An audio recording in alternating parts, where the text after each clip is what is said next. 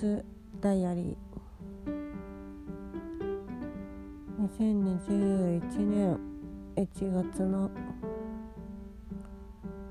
15日の振り返りミオのボイスダイアリーです。今布団の中からお届けしております。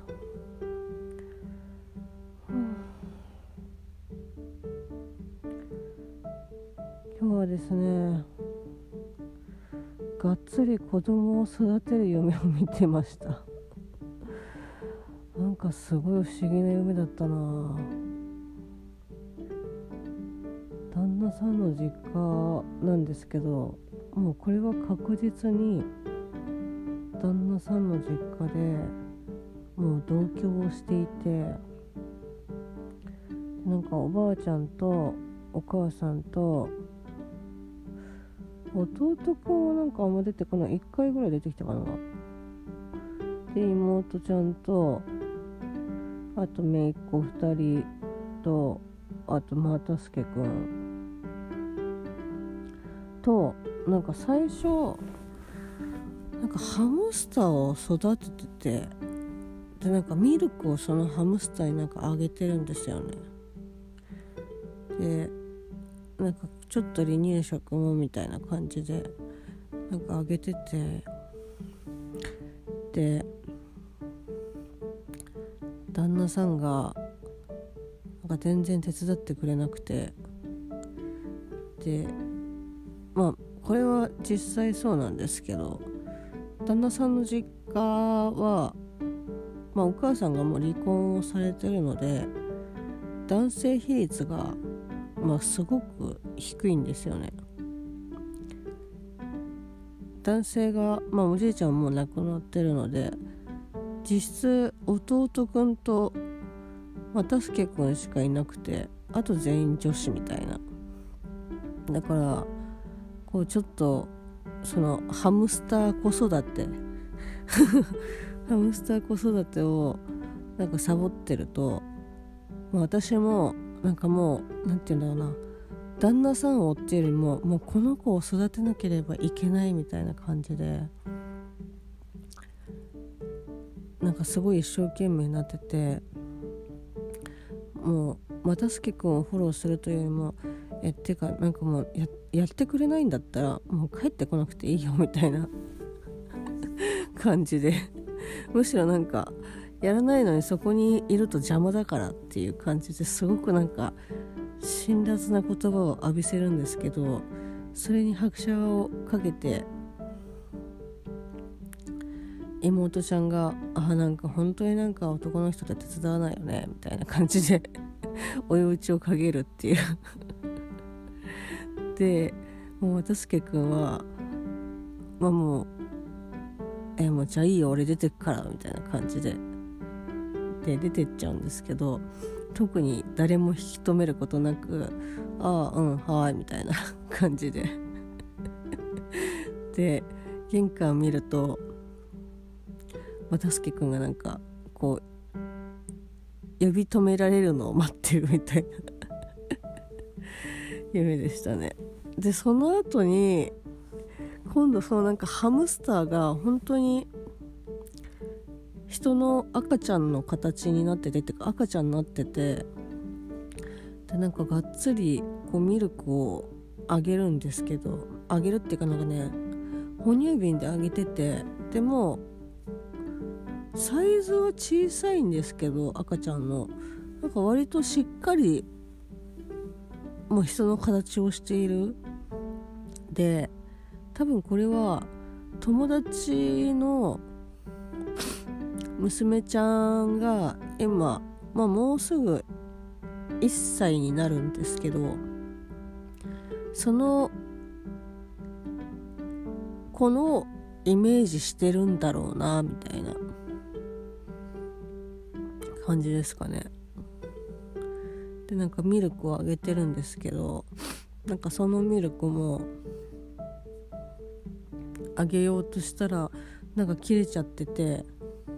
であれなんかさっきまでここになんかミルクの原液があったのにないみたいな。えどうしようって。探し回る。でコンビニに行ってなんか原液を買ってくるとかって。なんかすごいなんか常になんか落ち着かない。でみんなご飯食べてたりとかするけどなんか全然落ち着かなくて。でもなんかその落ち着かないのがなんかそんなになんか私ばっかりみたいな感じじゃなくてなんかもうそれが自分の生活リズムの一部に組み込まれちゃってて全然なんか苦ではなかったですね。でむしろなんか夢の中でもそのリアルな友達に会ってその子供につい子供の子育てについてあなんか相談しようとかなんかその子は、まあ、粉のミルクで育ててるんですけどなんかおすすめのなんかミルクとかそういうのあったらちょっとなんか今度会った時に相談しようとかって言ってそういう夢の中で思ってる。なんかすごい不思議な感じでしたね。うん。ただ何回もその赤ちゃんを落とすんですよ。抱っこしてたりとかして。腕疲れちゃったりとかして。でがっつり頭から落ちてるんだけどまあ元気でしたね。後にパーになるのかもしれないですけど。なんかその度に「はっ!」っていう感じになるんだけどなんかまあ元気みたいな。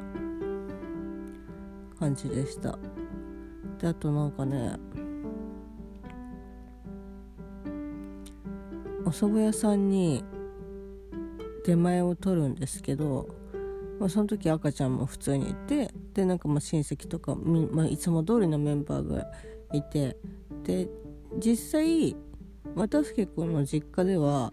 お蕎麦屋さんで出前を取ることが結構あってでも人数も多かったりとかするとご飯これから作るのもなっていうので、まあ、本当に出前取るのすごく多いんですよ。でなんかその出前のお兄ちゃんになんかお正月だからとかなんか言ってておばあちゃんがあの来たらそのいくらですっていう金額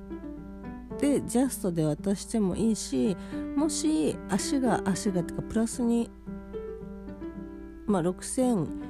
500いくらとかだったら、まあ、7000円渡してお釣りは受け取らなくていいからねみたいな。で渡しといてって言って。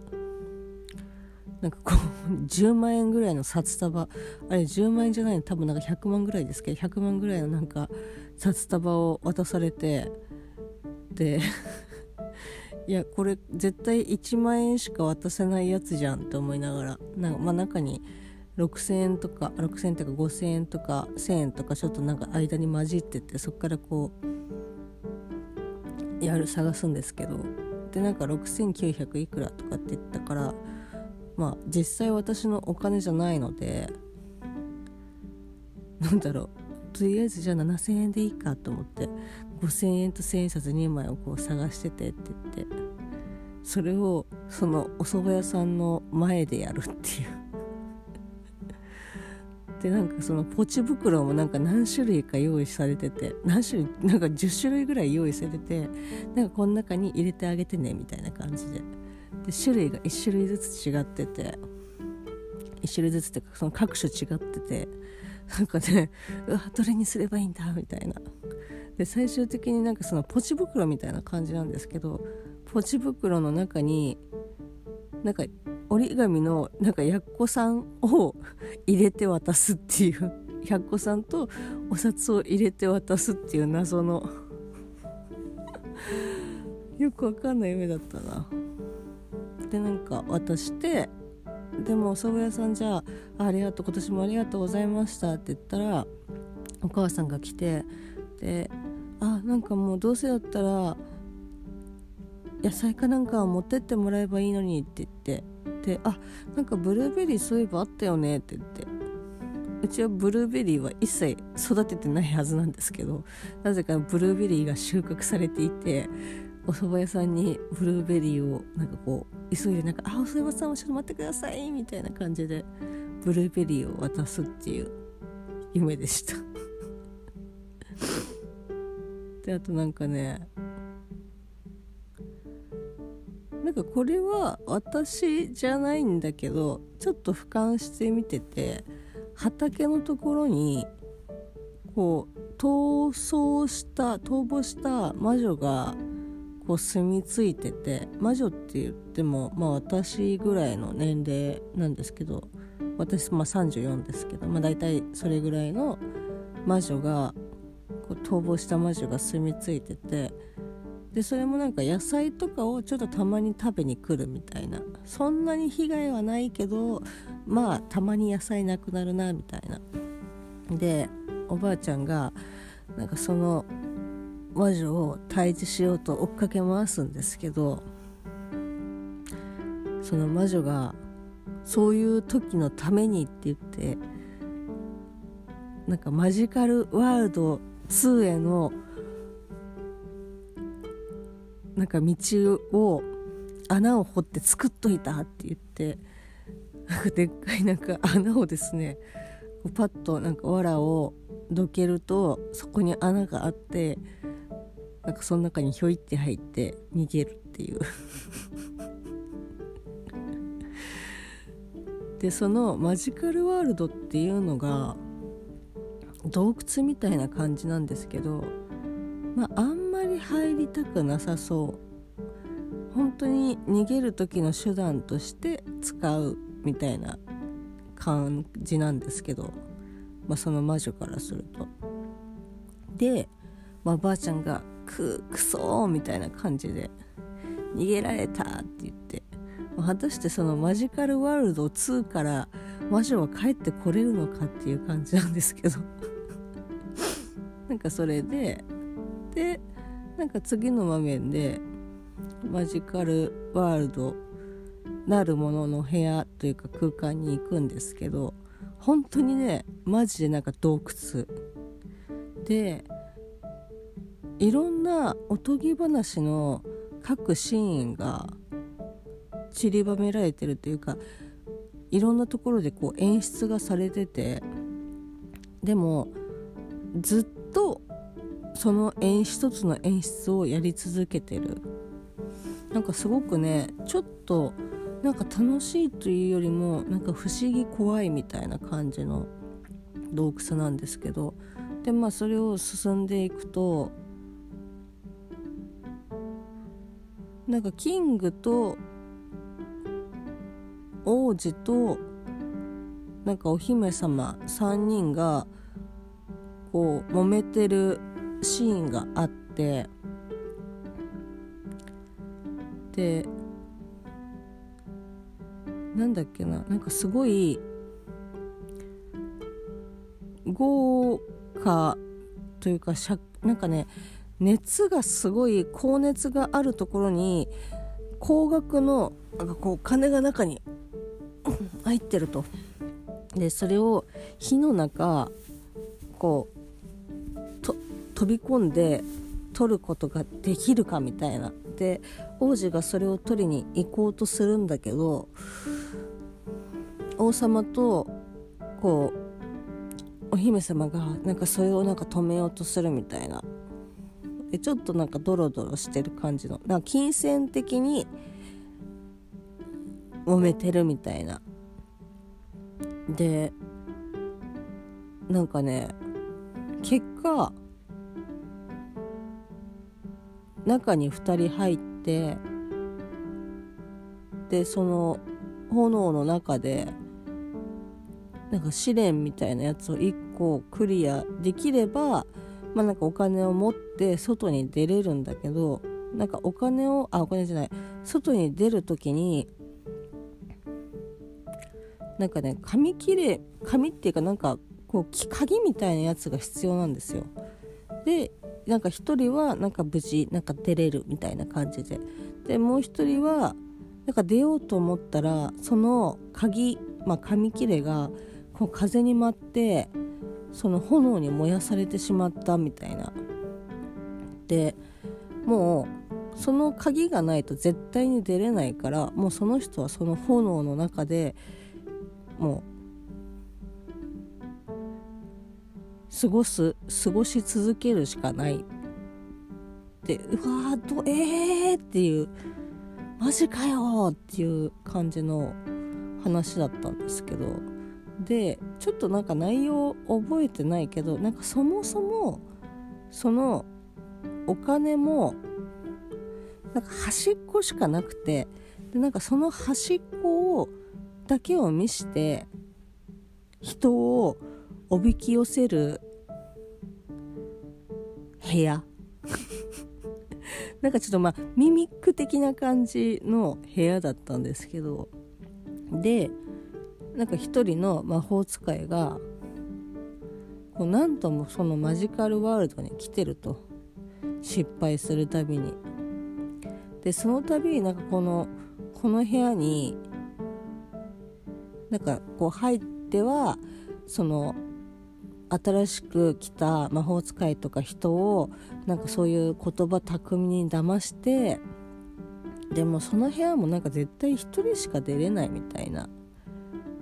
でその自分は出れて自分がなんかの代わりに他の人をまたそこに習慣っていうかこう縛りつけるみたいな。っていうことをずっと繰り返しやってきたみたいな。っていうことがなんか発覚してなんてひどいやつだっていう夢でした。あとねなんか鳥がたくさん出てきましたね。ツイッターで、まあ、お友達とお友達とっていうか私が最初ツイッターでスズメに大量になんかこう見張られているみたいなツイートをしたら結構ですね皆さんあの友達とかもあのムクドリとか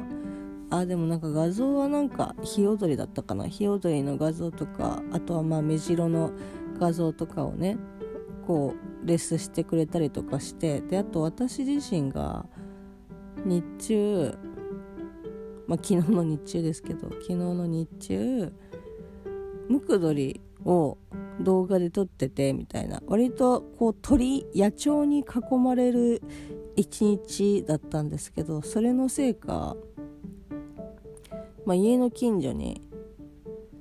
もう本当にねなんか鳥あ野鳥いるなとかじゃなくてもうここは野鳥のゾーンですみたいな。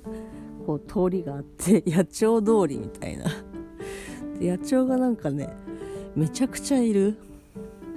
で結構なんか知恵とかもあったりとかして。であとなんかペンギンのこうゾーンとかっていうのもあったりとかするんだけど。なんかペンギンはこう野鳥というよりもなんか人に飼われててでなんかもうね結構もうよくわかんないんですけどなんかそのペンギンの飼育のところにまあおそらくこう老廃物というかねそのペンギンの糞とかそういうものを流し入れるマンホールが専用のマンホールがあるんですけどでそのマンホールも蓋がああいう銅とかではなくて本当に透明なガラスの蓋。それ割と厚い蓋なんですけどなんかまあそれがこう地面にあってでそこにほんとね簡単簡単っていうかほんのちょっと重たいけどよいしょって言ってあげればあの開く。ただもうその中はもうもうヘドロみたいな感じなんですけどでそこがなんか2箇所あってで1箇所まあなんか普通にあってでもう1箇所見たら小学生がその中にいてこうガラス越しにこっちを見てる。だから何て言うんだろうなこう普通に外にいる私とかからする私たちかたちからすると地面に、まあ、なんか人が埋まってるみたいな感じ感覚なんですよねでもその子は生きててでって言ってで急いで蓋開けてそしたらその子がまあいて、まあ、取り出すというか、まあ、拾い上げるんですけどなんかどうやらその友達とかくれんぼをしてて脅かそうと思ったと。でうわなんかこいつ大変だよみたいな感じで言われようと思ってちょっと脅かすつもりで入ってましたみたいな感じで言うんですけどその中からはその蓋が開けられない？それが開けられないのかその子が子供だから開けられないのか分かんないけど開けられない状態でしかもこんなはっきり言ってもうヘドロ以上に汚い中にそのかくれんぼで友達をちょっと脅かすためだけに果たして入るのかみたいな。でしかもその友達と遊んでるって言ったけどえ周りになんか友達全然そうねかくれんぼをしてるような子供が周りにいないのにえ？って思ってもしかしたらこの子はいじめられてるんじゃないのかなみたいな。っていうのであその子の持ってた本が図書館の本だったんですけど学校の名前が書いてあったんで、まあ、学校にとりあえずじゃあちょっと、まあ、その子は返してなんか事情をちょっとなんか学校に連絡してみようみたいな。っていう夢でした。マジ謎。いやそんな不思議を不思議な夢を見た。朝でした。昨日はまあちょっとまとめてまた後で話そうかなと思ってますけどもう1週間ぶりぐらいに会社に行ってきました。であと4日ぶりぐらいに旦那さんと一緒にご飯を食べて一緒に寝ました、まあ、いつも布団を2つ並べて寝てるんですけど PCR 検査をですね旦那さんが受けていたので私の布団はリビングに旦那さんはそのままっていう形で分かれて寝てたのでただねやっぱなんか一人で寝てた時の方がぐっすり眠れたなっていう。こう又助君の寝相はすごく悪いんですよ。なんでこっち来るみたいな感じの。でしかもそんなに動かせないから体がね大きいから。ほんとねほんとストレスなんですよそれは。だから一人で寝てる時はあなんかまあこういつもね寝室いつもの寝室とは違ってあーなんかお泊まりに来たみたいみたいな見える横になって見える風景が違うんでなんかちょっとワクワクしたりとかしてたしあとまあこうぐっすり眠れてみたいな。何もこう気にかけることがない感じだったんですけどまあちょっとねそこはなんかまあ一人でもいいなって思ったりして。ただでもやっぱねご飯はちょっと寂しかったですね。いつも一緒に食べてますけどもうご飯作って私は台所の、まあ、キッチンのとこにテーブルがあるので、まあ、そこで食べて旦那さんはいつも食べてる食卓のテーブルのところで食べてみたいな。でも本当に、まあ、隣の部屋っていうかね隣の空間なので全然話をすることとかは可能？まあ、話をするっていうか声をかけたりとかコミュニケーションを多少取るのは可能なんですけどもう本当にお互い背を向けて食べてるような状態なのでなんか一人で黙々とご飯食べるのもなんかちょっとやっぱ寂しいなって思い思ってましたけど昨日久しぶりに一緒に食卓のテーブルでご飯を食べてでまあ結果あの PCR 検査あの陰性だったので、まあ、一緒にこうやってね過ごすまた過ごすことが再開されたわけなんですけどまあ、いずれにしても別にかかってないっていうのが分かっただけでコロナにコロナに今後かからないっていうことではないので、まあ、引き続きね一緒にまあ食べるにしてもマスクとかねこう家庭内感染を広げないようにしなきゃいけないのは引き続きなんですけど、まあ、やっぱり一緒にね食べるっていうのはこんなに大切なことだったんだなっていうふうに思いました。それではこれを2021年1月の15日金曜日ミオのボイスダイアリーにしたいと思います。それではまた。明日。結構目が覚めてきた。よし。